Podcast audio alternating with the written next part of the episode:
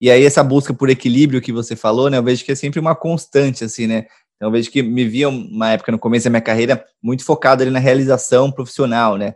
Isso foi me levando, me levando, me levando até um ponto que eu falei, não, agora eu fui na viagem, né? Ele foi muita realização pessoal, né? Sonhos pessoais de viagem, né?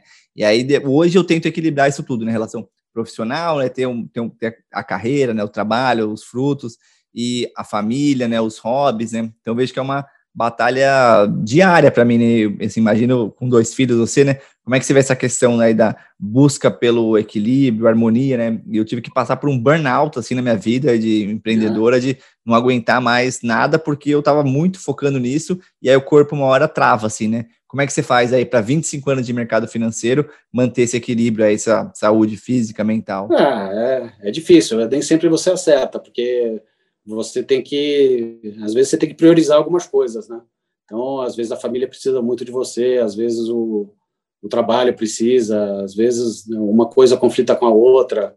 Você tem que, você tem que ir exercitando, né? Eu acho que tem que tem que ir buscando o equilíbrio na experiência. Eu acho que essa, essa é o de novo, né? É, ficar velho, eu acho que tem essa é uma das poucas vantagens.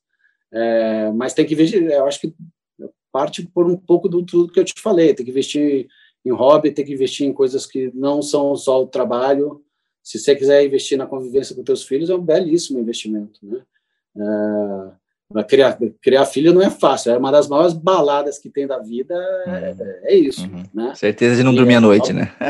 Você, é, é, mas depois você aprende, por exemplo, quando você tem filho, você vê que você está indo para a cama às 9 horas da noite, você fala, o que, que aconteceu comigo, né? Aí você vê, acorda, se você acorda às 5 horas da manhã, você já está de pé. Então, a vida muda, mas você tem que se adaptar e você tem que fazer os investimentos corretos. Então, é, e eu acho que tem que trabalhar, porque nada vem de, de, de graça. Isso, para mim, é um negócio engraçado, porque não é... Você, você tem que trabalhar nos seus relacionamentos. Uhum, Se você não é. trabalhar, por exemplo, eu, graças a Deus, eu consigo, a gente não se vê um bom tempo, ainda mais na pandemia, Sim. né? Uh, mas, sei lá, fisicamente eu não te vejo há mais de dois anos, uhum. acho que tranquilamente. Uhum. Mas se a gente não tivesse trabalhado no nosso relacionamento, a gente não estaria aqui. Verdade. Então a é gente tem, tem que ter aquele carinho de você ligar de vez em quando, mesmo que seja para falar besteira, né? Que a gente está tentando fazer uma live que é Uhum. A gente tá, não está no nosso auge do informal, né? E se deixar a gente sem ninguém, sem ninguém filmar, a capacidade da, da besteira escalar é grande. Né? Ia ter muito pi, pi. É. Mas é, é, investimento, tudo é investimento. Né? Então uhum. você, tem que, você tem que investir em viajar, você tem que investir em abrir a cabeça. Né? Uhum. É, viagem é um dos negócios que mais abre a cabeça. Você tem que investir na, na sua, sua educação emocional, na sua educação formal.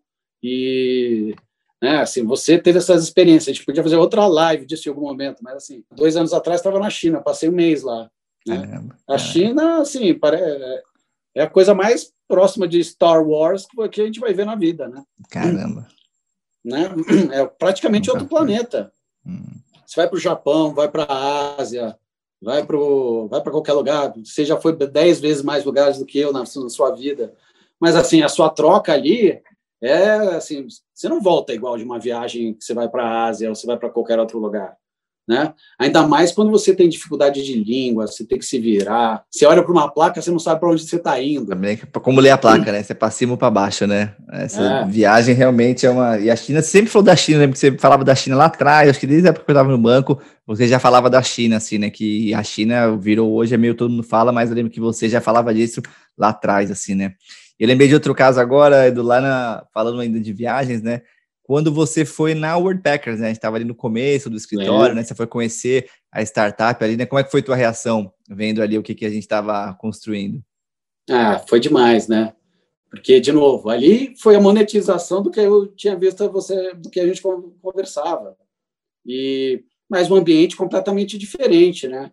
E não tinha nada a ver com o ambiente de banco, né? Que eu, que eu vi que eu via você trabalhando já, que a gente trabalhou junto. Então, te ver naquele ambiente foi muito divertido também, porque eu lembro das frases, né? não vou falar da, a, a, a tradução literal, mas era assim, uma startup. Acho que essa é uma das definições que você deu lá, que eu acho muito interessante. Você não vai, não sei se você vai lembrar dela. Vou puxar do chapéu aqui. Uma startup, ela, né, tem a parte de tecnologia, que são os nerds, né? Então você, você era obrigado a assistir Game of Thrones, né? e os que jogam videogame, né? Era, não, era, era, era, não, metade jogava era. videogame, metade fuma maconha. Era isso, né? É. Alguma coisa assim. era isso mesmo. Então, como é que você, é, é, hoje em dia a galera faz os dois juntos.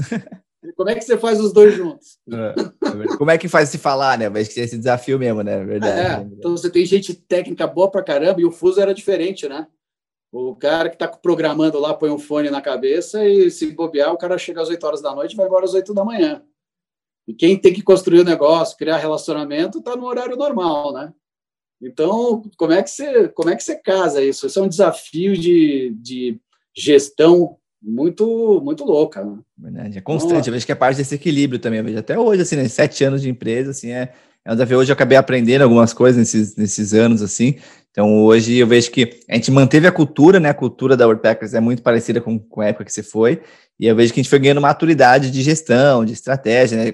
Ter sobrevivido a essa pandemia, assim como uma empresa de viagem. E hoje a gente está no mesmo nível do que era os números, assim, no mesmo nível do pré-pandemia, né? Então, vejo que a gente foi muito ágil, assim, a gente tomou um, uma queda grande, 80%, assim, no, na pandemia, mas desde então a gente cresceu cinco vezes aí, né? Então acho que teve um, um aprendizado, né? Uma maturidade do tempo mesmo, né? Acho que uma, uma, uma, das coisas que você me ensinou também é isso, né? O, o, tempo, a maturidade vem do tempo, assim, né? Das experiências, né? O importante é viver essas experiências, ir atrás do que você quer fazer, do que te faz feliz, aprender a monetizar disso, porque não dá para para viver sem dinheiro, assim, e não ficar demonizando o dinheiro, né? Por ter tido uma experiência é, muito intensa no mercado financeiro e muito intensa viajando e conhecendo ashrams na Índia, conhecendo, ficando num caminhão na África e várias das experiências que eu tive viajando aí, eu acabei indo para mundos muito diferentes, assim, né? O mundo ali da Faria Lima é um microcosmo ali, né? De é. muito específico, assim, né, cara? Assim como é. vários mundos que eu fui vendo, e a startup eu vejo que também acaba sendo uma, uma bolha de diversas maneiras, assim, né, cara? É, mas assim, é, é, por trás de toda tecnologia tem o ser humano, não adianta. Então, você tem a habilidade de fazer essa a comunicação e tentar traduzir. É, é, é eu acho que é mais difícil, o fator humano é mais difícil de você resolver do que o fator de tecnologia, né, Ricardo? Eu acho que vou inverter a entrevista aqui, mas eu acho que nas conversas que eu tenho contigo é, é um problema tão grande quanto, né? Enquanto se você se você não tiver gente legal, a tecnologia também é o meio, que nem o dinheiro.